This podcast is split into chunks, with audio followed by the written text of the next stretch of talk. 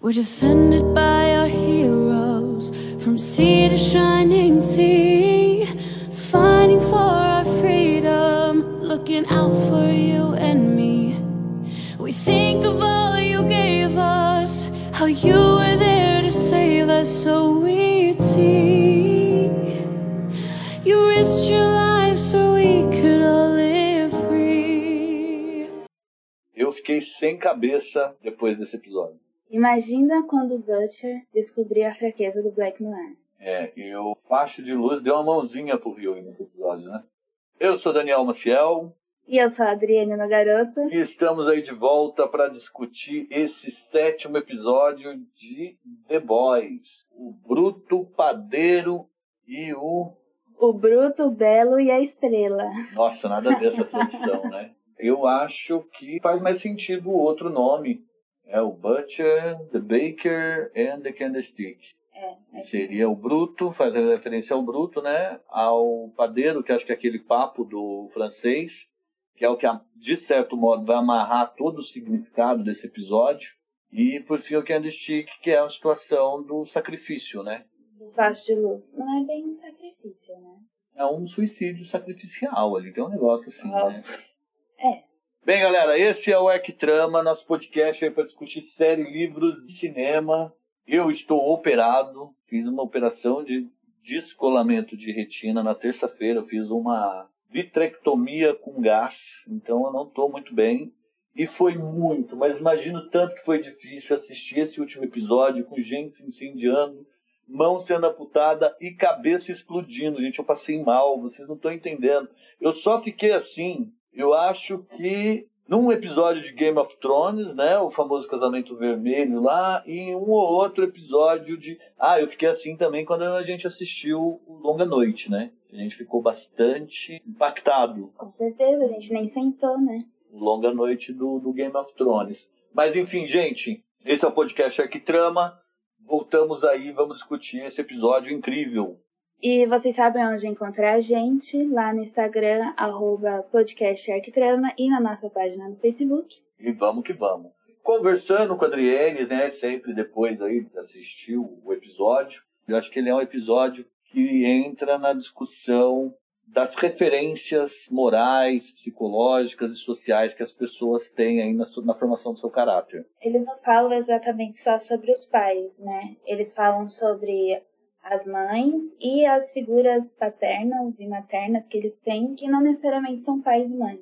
Exato. E o episódio começa com um jovem que eu particularmente não achei muito bem desenvolvido. Eu achei um- uma introdução estranha, uma introdução até muito óbvia, mas depois, pelo impacto que eu vi na rede social, parece que dialogou bem com o público-alvo, um dos público-alvos da série, acho que um pessoal mais jovem, ficou bastante impactado com a sequência daquele menino que fica escutando a Stormfront falando groselha, é, ufanista o dia todo, né, no, no- na internet, na televisão, a mãe dele ouve, ele no, no fone de ouvido, ele ouve, ele só ouve falar de Starlight e demonstra aí essa relação, esse impacto nocivo das mídias sociais no dia a dia das pessoas que dormem com celular na mão, acordam com celular na mão. Esse bombardeio de informações e famosas fake news, né? Porque o que a Stormfront e o Homelander usa no discurso deles, na verdade, não é, não é uma verdade, certo? Sem dúvida, né? Sem dúvida. Inverdades constantes, bombardeio, falta de referência. E o cara surta. Eu achei o surto um pouco desmotivado, mas assim, né, no caso, no meu caso, eu achei que eu entendi. E eu acho que a abertura do episódio é até uma crítica meio conservadora, essa dos valores familiares, dessa formação moral sólida, bem. Porque o mundo tá maluco. Ou você tem né, é, capacidade de tomar suas decisões, e, e- e isso vem da formação né, do caráter. Afinal de contas, quem te dá preparo para entender esse mundo maluco e caótico no qual você vive? A gente lembra vocês que lá, quando a gente discutiu o primeiro episódio, o próprio Butcher, quando ele usa a metáfora do Matrix para dizer pro Rio e fazer a escolha entre a pílula azul e a pílula vermelha, o Butcher se confunde. Ele não sabe qual a pílula tomar, ele não sabe qual é o caminho certo. Então, qual caminho essas pessoas tomam para seguir as suas vidas? O difícil não é saber que você tem que tomar uma escolha. Todos nós temos que fazer escolhas constantes. Difícil é saber qual é a escolha correta. E as escolhas dependem das referências que a gente tem, certo? No caso, o menino no começo dá a entender que a mãe dele tá ali, mas. Também tá totalmente. Não é uma boa referência, porque é sempre aquela mesma coisa. Ela sentada, ai, bom dia, tenha um bom dia. E a referência dele acaba sendo a Stormfront ali, falando daquilo toda hora, toda hora. Ele passa pelo corredor, ele tem uma guria ali que passa, que ele parece que tem até um, um, interesse por ela, mas eles se passam todo dia, mas tá todo mundo no celular, não olha uma cara do outro e vai. E aí o que sobra é essa enxurrada de informação que você tem na internet, igual nosso podcast aqui, que não tem nenhum controle sobre o que a gente fala. Quem controla o que a gente fala aqui, nossas groselhas? Ninguém. Este é o mundo livre, esse é o mundo anárquico, esse é o mundo onde você tem que ter discernimento para você ouvir um podcast, tomar suas decisões e não enlouquecer porque a gente aqui está trocando uma ideia legal, a gente está refletindo sobre uma puta série bacana.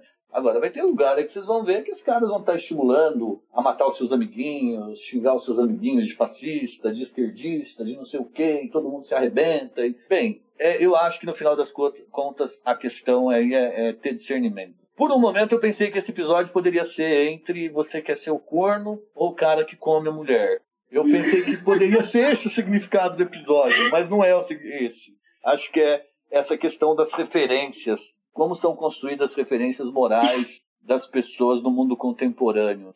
O episódio ele ele tem uma preponderância, acho que o equilíbrio ali entre quase sempre a Starlight o Capitão Pátria e o Butcher. Sempre, geralmente são os plots principais e você tem os outros paralelos rolando. E a partir de então a gente vê as referências de cada um deles e por que, que eles são daquele jeito. A Starlight com a mãe dela, a mãe dela que criou a Starlight naquele mundo perfeito e fez com que a menina crescesse iludida, pensando que o mundo era perfeito. E aí quando ela caiu na realidade mesmo, no mundo real, é, a mãe dela não caiu na real até agora, acho que caiu, né? Porque desde o primeiro episódio a menina liga pra mãe e fala: Mãe, a, a, a não é um lugar legal. A mãe, ai, mas as minhas amigas, ai, minhas amigas.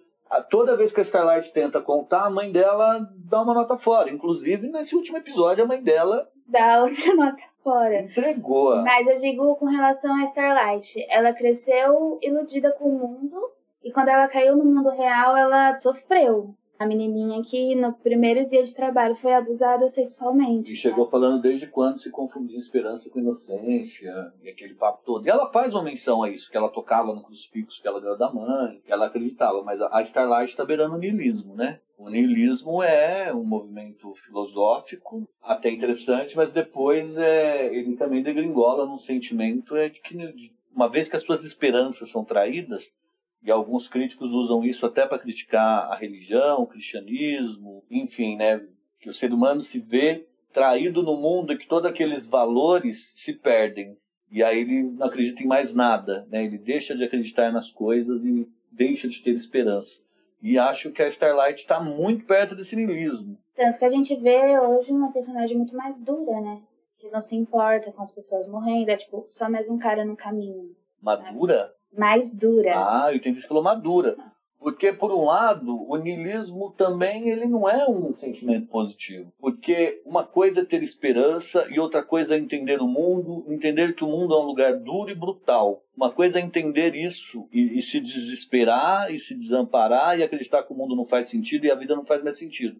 E outra coisa é entender isso e estar preparado para lidar com esse mundo e para enfrentar esse mundo com todas as suas agruras e todas as suas angústias.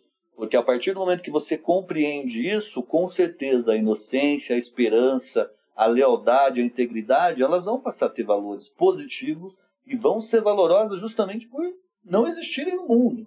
E é isso, se a gente está falando de uma série que é sobre heróis e sobre heroísmo, o verdadeiro heroísmo só pode surgir num mundo desse. Porque se o mundo fosse perfeito e um lugar maravilhoso e um lugar belo, o heroísmo não faria sentido. Se tudo fosse perfeito, as pessoas não morressem, todos os heróis se dão bem, o crime sempre é punido, o mundo perfeito não precisaria de heróis. O mundo que precisa de heróis é o um mundo brutal, é o um mundo violento, é o um mundo das faltas de referência, é o mundo da falta de esperança. Senão, o significado do heroísmo se perderia. Então, eu acho que o arco da Starlight ainda não é definitivo. Por exemplo, o rio e vai salvá-la por um sentimento nobre de heroísmo e de amor. Ele arrisca tudo, ele vai lá, ele dá um jeito. vai lá e ele salva a mulher que ele ama. Talvez o Huey é o único diferente. Por exemplo, no episódio ele conta que a mãe dele morreu e ele viu a, a vida inteira o pai dele sentado Mais uma sem fazer referência, nada. questão de paternidade e referência. Uma referência dele. Porém, o Huey escolheu e contra a referência que ele tinha. Ele tenta não ser igual ao pai dele. Então ele fala, eu ainda estou me acostumando, né, com a violência e as coisas que acontecem.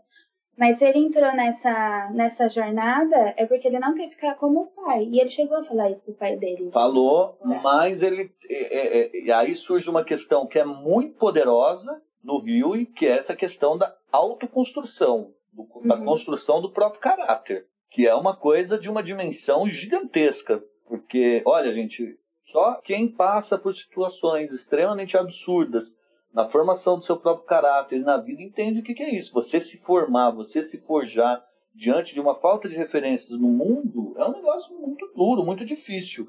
E o Huey é um cara que se forma, né? Ele auto se constrói, ele se auto molda. Porque eu ia dizer que ele tem uma referência que é positiva, mas a gente não sabe até que ponto essa referência é positiva que é o Butcher. Porque o Butcher é o outro extremo do pai. Ele tem uma referência no Butcher, mas eu acho que as duas referências tornam o Huey uma pessoa melhor do que o pai dele, do que o Butcher. Sim, porque tem a referência do Leitinho também, que é uma Ah, pessoa, né, que é o, talvez é o, seja o tem um meme que rola aí nos grupos do, do Facebook e tal, que o verdadeiro líder dos The Boys é o Leitinho. Né? Todas as sentido. situações é ele que põe freio no Butcher, no francês, no Rio, até na Kimiko se bobear. É ele que põe a ordem na casa né? Então, é... mas voltando para a discussão do Rio e de Starlight. Então a Starlight, ela tá ali pairando o niilismo. Ela tá pairando a falta de esperança, a falta de convicção e a falta de motivo para lutar. Porque o Butcher, o Butcher ainda tem o ódio, o Butcher tem a raiva, e essa raiva e esse ódio guiam ele. O Homelander tem aquele desespero e a falta de amor e a necessidade de ser amado. Isso guia o Homelander. E quando a gente entende, discute na dramaturgia, quando a gente escreve um roteiro, porque eu não, eu não falei aqui para você, acho que eu falei, né, que eu sou roteirista, já trabalhei em alguns projetos. Na verdade, eu sou professor de cinema. Sou professor de roteiro, já dei aula nas universidades, dou aula na minha escola de audiovisual. Mas eu não queria usar essa carteirada aí no começo para vender um podcast. Eu quero usar aqui como espaço para a gente trocar ideia bater papo mesmo. Mas essa questão de você entender o que os personagens querem de fato é fundamental, porque isso é que vai dar o eixo no qual a gente vai trabalhar os personagens, no qual a gente vai desenvolvê-lo. Então, o Butcher, ele quer vingança, ele quer descarregar essa raiva, descarregar esse ódio. O Homelander precisa de amor, ele é um vampiro de amor. Se todo mundo der um amor pro Homelander, não vai ser suficiente porque ele é muito maltratado, né? Ele foi criado sem muito carinho, sem muita sem empatia, então ele precisa disso violentamente. Então, mas para organizar as ideias, então a gente tem a questão, você colocou a questão da Starlight com a mãe, né? E O Huey. o Huey e a relação com o pai. Junto com o Huey tem o Facho de Luz, que tudo que ele queria era orgulhar o pai, porque ele orgulhou o pai dele quando ele tinha uns 4, 5 anos ali, que ele pôs fogo na casa, e ele era um prodígio. E ele foi por um caminho que ele acabou no nada. Ele, perde, ele, ele perdeu o fio, né? Ele perdeu, afinal, o que eu quero. Voltamos para o desejo que, que guia o personagem. O que eu quero. Ele queria orgulhar, mas aí ele caiu ali naquele meio, virou um viciador em pornografia, um hedonista. Então, aí, para quem não sabe, o hedonista é alguém que vive e o sentido último da existência é o prazer que a vida pode trazer. Ele vira um hedonista, leva as meninas ali para né, pra transar, oferece estágio, é, e vê pornografia. Então, um cara que parece que perdeu o sentido de ser na existência dele foi levando. E a avó devorou ele, transformou ele num assassino, né? E sobre a referência que ele tem, é que a gente não sabe muito sobre o pai dele, mas um pai que fica orgulhoso porque o filho pôs fogo na casa, sabe? Tipo assim, é um pouco estranho. É, pode ser um pouco estranho. Dentro, dentro da conjuntura e do contexto total do episódio, é uma questão bem es- esquisita mesmo, né? Então. Por que, que os pais se orgulham dos filhos? Porque no caso do Butcher, o pai dele, que é doentio, na primeira vez eu assisti, porque a gente assiste duas vezes antes de fazer o podcast, né? E como eu tô aí operado e foi muito difícil ver esse episódio, que é muito violento, cabeça explodindo não é muito bom para quem passa por uma cirurgia de vitrectomia. Então foi difícil assistir a segunda vez. Na primeira vez eu achei que o pai do Butcher, o John Noble, incrível esse cara. Ele tá no Senhor dos Anéis, mas o papel que mais me impressiona do John Noble é no Fringe, que ele faz o cientista pai também. Ele é um pai, mas é um cientista muito louco. Gente, eu acho Fringe uma série maravilhosa, assim, recomendo para todo mundo, sabe? Acho uma série incrível de ficção científica. E o John Noble tá lá e faz uma figura de pai louco, tá? Então ele volta aí, faz essa figura do pai louco do Butcher. Voltando, no primeiro episódio, eu não acho ele tão louco. Eu acho ele um pai que queria preparar o filho para o mundo. O mundo é duro e violento. E ele faz o filho ficar duro e violento para enfrentar o mundo. Mas na segunda vez, não. Ele parece louco mesmo. Um cara que também já foi muito machucado, que perdeu a noção. Completamente louco, sabe? Um cara que cria os filhos na base da violência, sabe? Tipo, o que ele queria fazer? Tanto que o Butcher ainda sobreviveu. Ficou violento, ficou, mas ele tá ali tentando viver a vida dele. Agora o outro menino, Lenny, se suicidou. E eu acho que a gente vai ter mais alguma revelação aí, porque eu ainda não entendo por que, o irmão se suicida porque o outro entrou no SAS, nas forças especiais, assim. Eu não entendi ainda eu... por que, que se ele, ele se matou porque o irmão entrou numa força especial do exército? Eu não entendi como se ele tivesse matado porque o Butcher foi pra. SAS. Isso. Eu acho que foi mais a relação com o pai mesmo, né? Porque. Ficou desamparado. Dois, ele pai... ficou desamparado, porque até como a tia dele fala, os dois meio que se completavam, se ajudavam. E aí, a partir do momento que o Butcher vai embora, ele fica sozinho com um pai violento e uma mãe passiva que aceita o que o pai faz e não faz nada. Certo. Então Lenny não tinha, não, não tinha proteção. O pai foi com tudo, passava do limite. E aí a gente volta na história do canário, que é uma coisa que a gente até gravou para falar no outro episódio e não falou, porque a gente tentou fazer a edição e não deu certo. Mas essa referência que eles fazem na série do Anticanário, é, dentro dos meus conhecimentos, é que em algumas minas que os mineiros precisam descer muito dentro da terra para extrair algum tipo de, seja carvão, ouro, minério e tal, eles levavam um canário. E esse canário, na hora que descia começava a faltar oxigênio, ele morre primeiro. Então, os mineiros que estão descendo, na hora que eles veem que o canário morreu ou que o canário está passando muito mal, é porque o oxigênio está acabando. Então, os mineiros sabem que já tem que voltar, porque eles não podem passar dali. Então, esse canário é, é esse limite. Que, então, o Butcher fala para o Rio: Você é meu canário. Você é a pessoa que me dá uma referência de que eu estou passando dos meus limites, e me dá uma referência da vida, me dá uma referência do amor, e da, né, de, dessas coisas boas. E o Leme era isso, mas na hora, na hora que os dois saíram, o canário morreu. E o Butcher desandou. Desandou demais, né? Você vê como o Butcher é. que ele fez, por exemplo, com o Dr. Vogelbaum. É Sim. Que particular... É cruel, sabe? Que particularmente eu acho que eu, se eu tivesse que escolher o momento da série, desse episódio, esse é o momento para mim. Essa cena do Butcher, Carl Urban, John Dorman, desculpa se eu estiver errando o nome do John Dorman, o, o ator que faz o Vogelbach, ele trabalhou em The Wire, ele é o chefe geral da polícia lá no The Wire, que é uma série maravilhosa da HBO, é um puta ator, e tá aí, fez uma dobradinha ali incrível com o Butcher, numa cena elétrica que eu fiquei todo arrepiado. O que é aquela aproximada do Butcher na hora que começa a falar o negócio da família? Ele olha e fala, você não tem né, vergonha do que você fez com esse menino? Porque ali o Butcher sentiu tudo que foi feito com ele. E ali ele se sentiu irmão do Homelander. Criado no, na, na, mesma forja. Comprova o que a Starlight falou, né? Deles serem parecidos. E a gente entende a referência do Homelander. Aquela figura paterna que ele tinha no Vogelbaum. E, como, e descobre que ele era uma criança doce, meiga, e que o cara que deixou ele daquele jeito. Porque precisava que ele fosse o homem mais forte do mundo. E olha o que ele criou. Protocolar, totalmente sem carinho e afeto. Tipo, que é a mesma coisa que o pai. Vou te preparar para esse mundo que é duro e brutal, e vou te preparar pela força, e não pelo discernimento.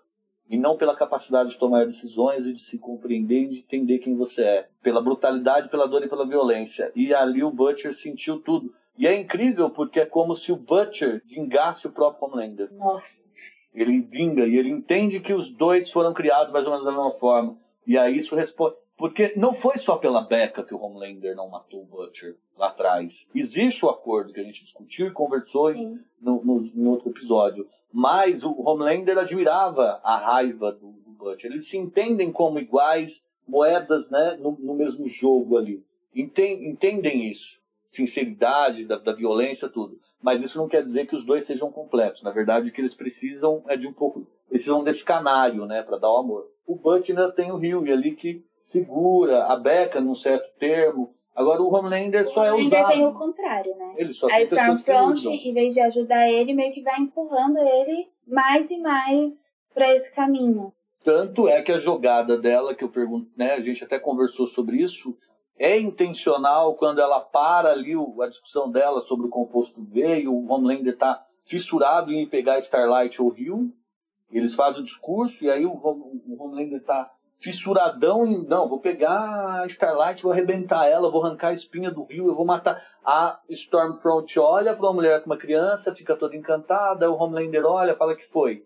Ela fala, ai, minha filhinha devia estar com a cidade, não sei o que tem. E aí ele muda de figura e vai lá atrás do filho. E eu fico, será que a Stormfront agiu ali de forma premeditada? É uma dúvida pra mim. Eu não sei se ela agiu assim, mas faz sentido se a gente pensar que ela é a dona da voz, de certa forma. Então ela sabe que tem o filho, saberia que tem o filho do Homelander escondido. É, a gente já assumiu que ela é a dona da porra toda. É, agora, é revoltante ela e o Homelander com o menino e a Becca. Ela tem um papel todo ensaiado ali. Ela sabe o que vai falar, ela fala, ela sabe muito. Ela age como se ela tivesse lido o roteiro né, da, da situação. Porque ela, as falas, tudo que ela diz é tudo muito preciso. E, e é uma cena muito boa, né? É uma cena muito boa porque mostra o Homelander inteligente. Porque, particularmente, eu vejo muitos elementos muito positivos na primeira e eu sinto falta na segunda. Por exemplo, na primeira temporada, você tem episódios com muito mais subtexto, com o Homelander olhando na parede, e ele olha na parede, na verdade ele está olhando para Madeleine, Madeleine. Eu acho que faltou muito essa série, essas cenas que você vê uma coisa, mas na verdade ele é sobre outra coisa. O Homelander falando, ah, os verdadeiros heróis são vocês. Ele até fala aqui, mas não tem aquele peso que tinha na temporada anterior. Eu acho que a temporada anterior. Talvez nessa, né, nessa temporada, o episódio que tenha mais subtexto é aquele da, da, da, da Stormfront confrontando o A-Train. Né? Ah, Ah, o sim. lixo que entrou na, na igreja, não sei da onde, na, na, na igreja da coletividade, e papapá. É, mas nessa, acho que. eu- talvez revendo de novo, eu vou ver mais cenas com mais subtexto. Mas voltando à cena da, da Stormfront, o Homelander peitando a, a Becca sobre a questão da educação, é uma cena corriqueira que muitos de vocês já devem ter passado na vida de vocês, os pais de vocês, eu já vi essa cena, é, até amigos ou pessoas que eu conheço, às vezes discutindo sobre paternidade do filho, usando essas estratégias. É uma brutalidade. É uma brutalidade. Divórcio com criança envolvida, e no caso aí não é um divórcio, né? Foi um abuso com criança envolvida, empresa, dinheiro, é uma, é uma brutalidade sem tamanho. Mas ele, o Homelander, ele vai, a Becca chama ele para fora como se fosse alguém que realmente teria poder para discutir com ele. Ele, tudo bem, você tem razão. Na frente da Stormfront você pega e fala, nossa, ele vai, ele vai aceitar ser chamado lá fora desse jeito, para levar uma dura. E ela fala, e ele olha para ela e fala assim, olha, desculpa, você mentiu pro menino. E na hora que ele fala isso, é, eu tenho uma arma indestrutível na tua mão, na tua relação contra o menino. Porque eu destruo a tua mentira e tiro ele de você. Só que nessa cena a Becca fala, mas eu sou mãe dele, ele tem a chance, diferente de você, de crescer com uma mãe, com amor e tudo mais. E por um momento eu pensei que o Homelander tinha realmente entendido ela, sabe? Mas eu acho que ele entendeu. Então, eu acho que ele entendeu e a Stormfront desfez tudo. Porque ele entendeu, beleza. Logo depois, os dois chegam com o menino e aí você descobre que eles voaram com o menino, mostrou que a Rebeca tava mentindo e o menino fica com ódio da Beca. Talvez isso seja algo Eu, eu acho que o grande problema é que o Homelander acredita que ele pode ser um bom pai. Eu, eu, eu- acredito que a paternidade pode salvar um homem como ele. Eu acredito que o Sim, amor sim. sincero possa mudar uma pessoa. O problema é que ele é muito mal assessorado e manipulado. E ele é muito mal relacionado. Ele se relaciona com pessoas muito escrotas. E isso vai prejudicar muito. Então, até o Jack Quaid fala isso lá no, no Rewind The Boys, que é o programa da Amazon que faz né, uma review do- dos episódios. Ele fala, o Homelander acha que vai ser um bom pai, mas ele não percebe que vai ser uma catástrofe. Porque a redenção não é possível dentro da conjuntura que o Homelander tá. Ele não vai ter como educar aquele menino. Por mais que pareça que ele tem um amor genuíno. E ele, por ter passado por muita coisa, eu acredito que o amor do Homelander pelo filho possa, possa ser genuíno sim. E ele passou por muita coisa e ele sabe a falta que um pai faz. Só que ele é desastrado. Pensando que o amor pouco. dele seja genuíno, então me- algumas coisas me incomodam. porque, ah, ele jogou o menino do telhado porque ele é desastrado, não sabe como ser um pai direito tudo mais, mas ele foi embora, aí dá a entender que ele ficou dias sem aparecer e depois chega, ah, desculpa, não vou mais fazer aquilo, sabe? Um, um amor genuíno é, não tá num pai ausente, sabe? É, e aí ele chega, por mais que a Rebeca tenha errado, mentido pro menino, e ela sofre as consequências disso, ele coloca o filho contra a mãe. Isso também não é uma coisa boa. Sim, tem razão. O mal, a gente entende pelo mal, sem querer ser um negócio meio é, maniqueísta, né? O bem e o mal e pronto. Mas o, o, diabo vai usar qualquer falha que você tiver a favor dele. Ah. E por mais que, por exemplo, a Rebeca abriu mão de tudo, ela poderia ter abortado a criança que foi vítima de um produto de estupro. Uhum. Ela escolheu, ela, ela abriu mão do bruto para cuidar dessa criança preferiu ele, cuidou ele com amor. Só que a única falha dela foi ter mentido e tentado proteger demais. E o diabo foi lá e usou justamente isso contra ela e tirou o filho dela. É uma coisa maquiavélica, mefistofélico. E o Homelander que fez isso, né? Então eu tô, eu tô indo um pouco em contradição com isso que eu falei de.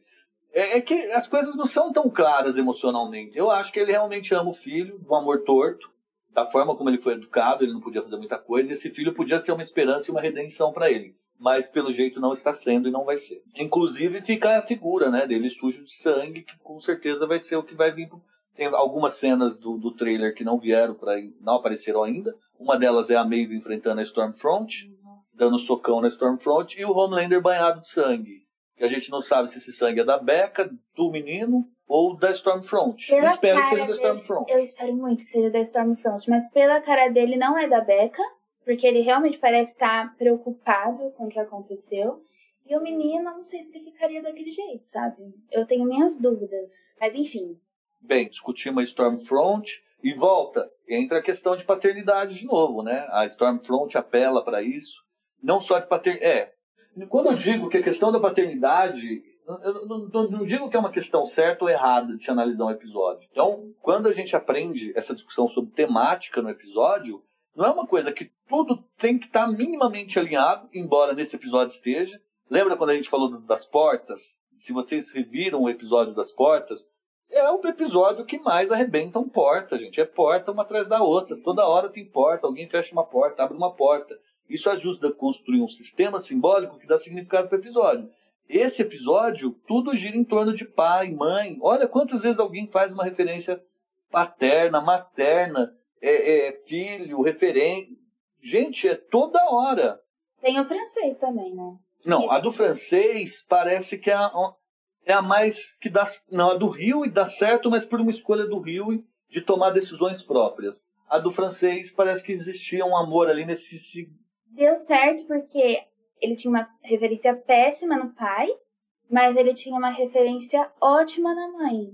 Então, por mais que ele esteja envolvido nesse mundo de violência, arma, morte com os The Boys, ele tem aquele lado amoroso dele. Teve, teve um pouco de amor. da mãe, que é o que ele explica pra Kimiko. Que até o primeiro momento ali que a Kimiko começa realmente a se comunicar com o francês. É, e, e ele tá vendo a, a, a Carmen, Carmen, a deputada? Ai, não lembro o nome. Nilma. Nilma, Nilma. Né? E me incomoda um pouco o personagem dela, porque personagem perfeito demais numa série igual essa começa, me incomoda um pouco, sabe? É. Ai, cuida da mãe, quer fazer justiça. Eu acho que os personagens, é muito importante que os personagens tenham, tenham multidimensionalidade. Eu não sei qual é o defeito dessa mulher, e na hora que ela não tem defeito, ela não me aparece como ser humano, sabe? Porque se você pegar todo mundo, até a Mallory tem alguns defeitos. E o defeito dela é reconhecer que ela colocou o Bruto nessa, que ela enganou o Bruto e levou o Bruto para o mau caminho. O que ela reconhece depois que eles vão lá e conversam com o Vogelbach, porque ela pega e, e ela tenta fazer uma meia-culpa de tudo que ela fez de errado, foi ter colocado o Butcher nessa jornada, uhum. entender o ódio dele, construir o grupo e guiar esse grupo contra a, a, a Vogt. Ela percebe e ela fala pro Leitinho, desiste de tudo agora e vai embora, vai cuidar da tua família, porque senão você vai perder ela. Ele fala, ah, mas isso quando terminar, não vai terminar. E se terminar, não vai terminar bem. É a única chance que você tem. E volta mais uma coisa, vai tomar, volta para a questão de paternidade, de referência, de construção do lar e da importância da família. Vai cuidar da sua família antes que seja tarde demais. Ela ainda fala que ela queria ter feito essa escolha antes, né? E não pôde. Exatamente. E aí ela fala pro Butcher que não deu certo justamente depois dele conversar com o pai dele, que foi uma catástrofe, aquele monstro e o Butcher vai conversar com o Vogelbach que fala que fez aquela maldade, que teve que transformar o Homelander no que ele é, e ainda fala que vai proteger a família. E o Butcher, eu volto a dizer que a, a cena, para mim, mais foda desse episódio, e o brilhante aquela atuação. Vou exterminar tua família, não na sua frente, se você não for lá depois na parada. Bem, o que, que falta pra gente discutir? A gente discutiu Becca, Butcher, Stormfront, Starlight, Maeve. Vamos falar da Maeve. Então, Maeve. Tem um lance familiar ali, né? Porque, querendo ou não, a Helena é, é, uma, é a família que a Maeve tem. Mas essa família é desfeita quando a Helena vê quem a Maeve é realmente. Mas, aí, aí eu, a grande, volto a dizer, a grande dramaturgia proporciona a criação de personagens que não são simples, com camadas, e que você não fala, esse é bom, esse é ruim. Porque a Helena é muito fraca, né? É. A Helena é muito fraca. Ela reconhece. É, é, é difícil pra gente julgar, mas é muito difícil pra Maeve amar a Helena, que não dá o mínimo de credibilidade e não para de cobrar a Maeve. Uhum. Ah, você, você. Pô, já tem o mundo inteiro em cima da Maeve, já tem a Maeve, o superego batendo nela. Bate, bate. Superego na psicanálise depois vocês vão procurar aí no Wikipedia ou vão pesquisar mesmo, vão ler psicanálise, mas o superego é uma instância normativa do ego. Então é uma instância que controla muito. Na verdade, ela. Desculpa se eu estiver falando groselha aí, gente. Se alguém for psicanalista, conversa com a gente e me corrige aí nos comentários. Mas é, ele, através do ego, ele controla o id, que são as energias primárias né, da constituição psíquica do indivíduo, que são extremamente caóticas e conflituosas. Então, quando a gente fala que o superego bate muito na pessoa, é que ela tem uma consciência que atua em cima dela e condena ela mesma.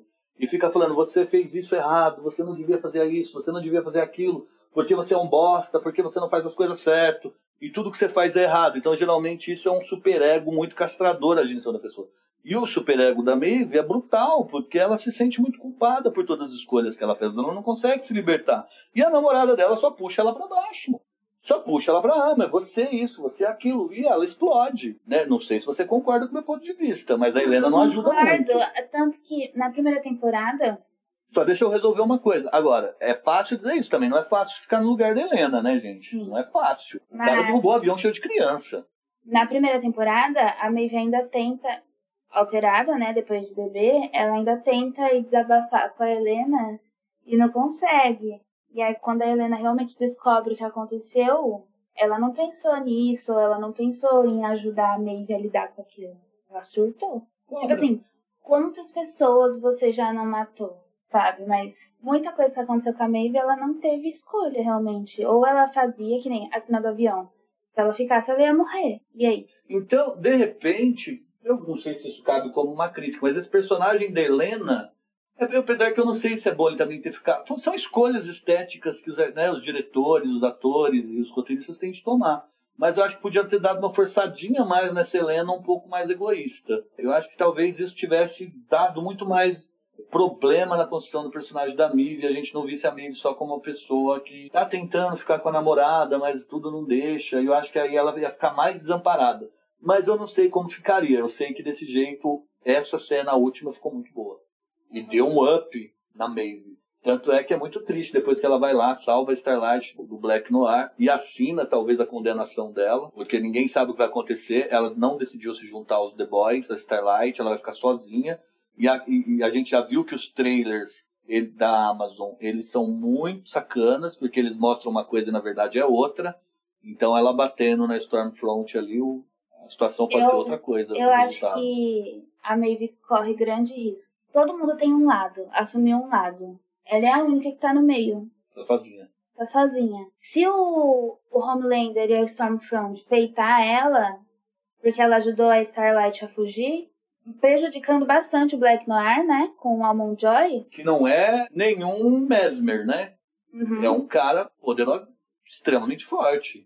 Sozinha ela não pode com eles. E se ela não tá do lado dos The Boys, não tem por que os The Boys ajudarem ela. E ela ainda armou um plano com o Profundo, que tá voltando pro set, isso profundo, falar pro Capitão Pátria isso para poder ganhar a moral do Capitão Pátria da- nessa volta pro set, nessa realiança com o Profundo. Imagina o que, vai ser da Maeve. Eu acho que a melhor opção dela, já que ela não escolheu Ela nenhum The lado, Boys. Já que ela não escolheu nenhum lado, é pegar o que ela tem contra o Homelander e mandar pra imprensa. Mas é muito triste a situação que ela chegou. É... E ir embora, sabe? Quer ficar sozinha, então some. Mas não some, a gente sabe que vai ter um embate dela com o Stormfront. Vamos ver o que vai acontecer. Bem, e para encerrar, eu acho que você tem várias versões. Inclusive, gente, conversando com a Adriane, às vezes eu falo as coisas, mas às vezes na conversa é ela que saca essas coisas. E, e coisas que a gente vai falar aqui, que foi conversando com ela, que ela percebeu isso. Bem, vamos lá, vamos resumir a questão que eu acho que não é algo secundário dentro dessa temporada a igreja da coletividade. Eu acho que não foi deixada é, para resolver no último episódio esse lance da igreja como uma coisa secundária. Eu acho que ela é muito importante. Talvez vai dar o tom da terceira temporada, mas essa cooptação que essa igreja fez do profundo, do A-Train, esse isolamento do arqueiro águia. Então, eles excluem ah. o águia, jogam uma informação que prejudica ele e o Águia fala: eles fizeram isso depois que eu decidi que eu não ia excluir minha mãe da minha vida. Então a igreja queria que ele abandonasse a mãe, sabe? A, talvez tá a claro referência. isso, mas ele fala lá. É, né? talvez a referência que ele tem, certo? E que fez ele recusar isso. E eu, eu disse, né, que, que herói, né? Porque ele é um cara que vai ali tentar ajudar um cara que era asqueroso, que comprova que é asqueroso, né, o profundo. Uhum. E ele vai ajudar esse cara a sair daquela situação, encontrar um sentido na vida, e hoje é largado as traças para esse próprio profundo. Esse, o profundo não tem mais recuperação, gente. Por mim, que morra logo. Vai tarde. Esse cara não tem jeito mesmo, é um lixo. É um dos piores, porque o Homelander você entende a Gênese o Profundo e a Stormfront, eles estão fazendo hora extra aí nessa, nessa temporada.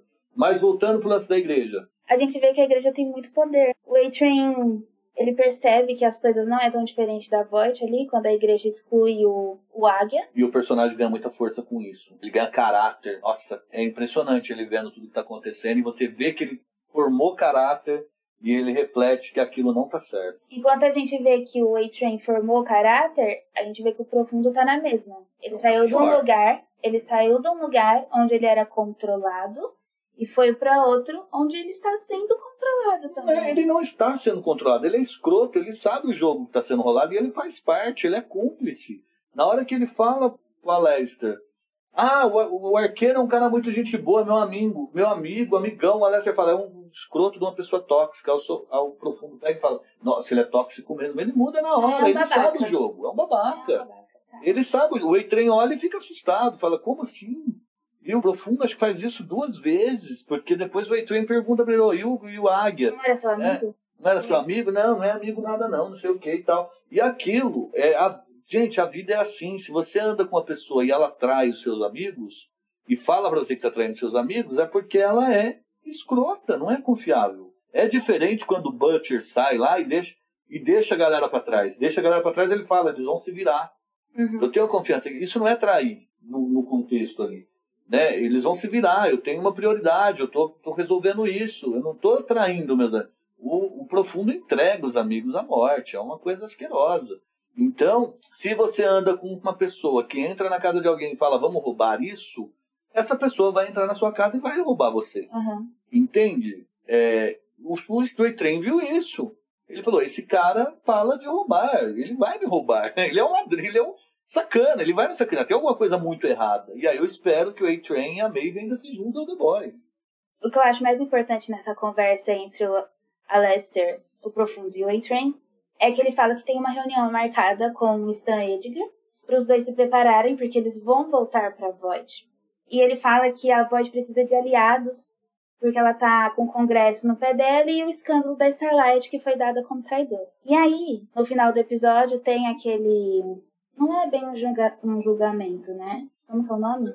É um depoimento no Congresso, numa espécie de CPI lá nos Estados Unidos, é. sobre a questão do composto V e esses rolos todos. Então tá todo mundo importante ali, né? A senadora, os heróis do set. O Vogelbach é conhecido pelo Butcher depois de ter a família ameaçada para depor. Então é uma cena tensa do Vogelbach chegando para depor e as cabeças começam a explodir.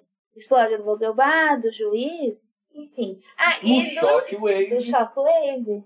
E aí E substituiu. substituiu o A-Train no set. E aí a gente pensa, quem explode as cabeças? É, isso é a grande questão aí pro próximo episódio. Nós temos as nossas apostas, mas eu acho que a que eu estou comprando no momento foi a teoria da Adrienne. No final do, do episódio 6, a Cindy tá andando na rua, toda com a marca de tiro nas costas e tudo mais, e um, alguém dá uma carona pra ela. Eu acho que foi alguém da igreja que deu uma carona Que ela, estava ligado no que já estava rolando que ali. já estava ligado no que tava rolando, e eles cuidaram, entre aspas, da Cindy, e é por isso que o é, a Lester teve essa reunião com o Stan Edgar. Eles fizeram trunfo. um acordo, é um trunfo, e a Cindy, junto com a igreja, explodiu a cabeça de todo mundo ali. E aí isso leva à questão, tá, mas a Susan Susan. É, teve a cabeça explodida lá na- no começo, né? No Uhum. segundo, primeiro episódio. E quem explodiu? Poderia ser a, Susan, a, a Cindy, mas sob controle da Stormfront, ou, né, da Vogt. E aí fica essa questão. Bem, eu acho que essa teoria da... Porque o lance do cara mosca, que todo mundo fala dos quadrinhos, que pode entrar dentro da cabeça das pessoas... expl- Primeiro, ele seria muito rápido, ele ficar fazendo esse movimento, entrando, explodindo a cabeça, indo na outra, explodindo a cabeça de outro. E, tipo assim, não, não, não sei se isso casa dentro da estrutura geral da série, da temporada. Esse elemento surpresa que vai aparecer do nada, como para um final de temporada, os elementos precisam ter sido dados anteriormente. Não adianta vir querer plantar isso agora. E o que é plantado até agora que explode cabeça, que explode corpo, que explode gente, é a Cindy. Né? Não tem outro elemento. E eles não colocariam ela na estrada, pegando carona à toa. sabe? Por que, que ela pegou aquela carona? Pra onde ela foi? Com- Foi, e foi, foi até a gente estava assistindo episódio. aí Eu falei, mas quem que dá carona pra uma mulher com cheio de tiro nas costas? Uhum. Né? Alguém que sabe o que está rolando ali. Agora, isso aponta para uma outra questão. Qual é a relação da Stormfront com a, com a tal da cientologia aí, da, da ciência, da, enfim, da re- religião do da coletividade? Qual é a ligação? É, é antagônica ou não? Isso é uma coisa que eu não sei se é verdade, ainda quando ela falou que rompeu com essa igreja. É. Será que pode ser antagônica, mas eles estão se, se aproximando da Voight por interesses próprios da igreja? Não, sim, mas qual é a relação da, da, da, da, da- da Stormfront com isso? Porque ela conhece a igreja, ela sabe alguma coisa, alguma coisa a ser revelada sobre ela e a igreja. Porque ela já falou que fez parte e saiu porque a igreja começou a aceitar qualquer um. É, tem que explicar, porque tem várias possibilidades, né? Tanto como ela conhece a igreja e sabe como eles são, como ela fez parte da igreja, a igreja também sabe dela. Sim. É, então, não sabemos o poder do Alester da Dama, se ele tem poder, mas pelo jeito ele vai ser mais um outro Edgar, alguém que não tem poder, mas faz esse jogo né, com os heróis, manipula heróis e controla, justamente para dar essa, é, esse, esse tom de Lex Luthor da parada, né? Não tenho poder, mas eu enfrento os supers, ou Uhum. Batman, essa coisa toda. O Stan Edgar a gente não sabe de fato quem é, porque tem uma teoria aí que fala que ele é o próprio Frederick Vo- Vogt, é, que corporificou no corpo de uma outra pessoa. E o pessoal pergunta muito, ah, mas como pode o Stan Edgar ser negro e ser o seu da Vogt? Gente, fachada. Quanto mais você quer esconder uma coisa, mais você mostra o contrário. Isso é uma construção, é uma, uma estratégia simples de construção de personagem. E ele sumiu, vo- né? Sumiu. Mas se você quer mostrar que você não é racista, constrói uma ideia de que você não é racista. Uhum. Contrate um CO negro. Se você é machista e quer esconder que você é machista, contrate uma CO mulher. Se isso for importante dentro do jogo, então não tem nenhuma contradição. Muito pelo contrário, é lógico. A Stormfront é racista. Ela esconde isso muito bem. Ela está começando a revelar agora, né? é, com esse lance do papo, a xenofobia dela, né? Uhum. Mas até então ela era super descoladérrima. Todo mundo comprava o discurso dela lá na hora que ela apareceu, sobre as mulheres, sobre empoderamento. Depois que você vai ver o monstro que ela é. Eu acho que ela ainda esconde um pouco porque ela fala dos super terroristas, né? Eu acho que as pessoas veem mais dessa forma. Mas enfim, Beleza. Então, acho que é isso, né, Dri? acho que é Hoje... isso. É, teria só pra dizer aí da, do Almond Joy, É. porque se o Almond Joy não matou com o Black Noir, é mais um pra ir atrás da Maeve. Então isso é uma coisa que dá muita pena do que É vai acontecer mais um pra ir atrás da Maeve. E agora que a Starlight tá definitiva do lado dos The Boys e ela sabe a fraqueza do Black Noir, com certeza eles vão ter que enfrentar o Black Noir novamente e eles já vão ter um truque. Então é isso aí, gente. Anda sempre com uma barrinha de Almond Joy, pode importar dos Estados Unidos. Eu até procurei para comprar, mas não é vendido no Brasil, então tem que importar. Então é isso. Bem, galera, espero que a gente tenha trazido um pouco de luz aí para vocês nos episódios. Volto a dizer, comentem lá, compartilha, curta, manda mensagem, troca ideia e vamos em frente. Bem, gente, um abração e vamos esperar aí semana que vem ver as surpresas que o episódio pode trazer pra gente. Pode não, vai trazer. Um abraço. Um beijo para todos e todas. E musiquinha!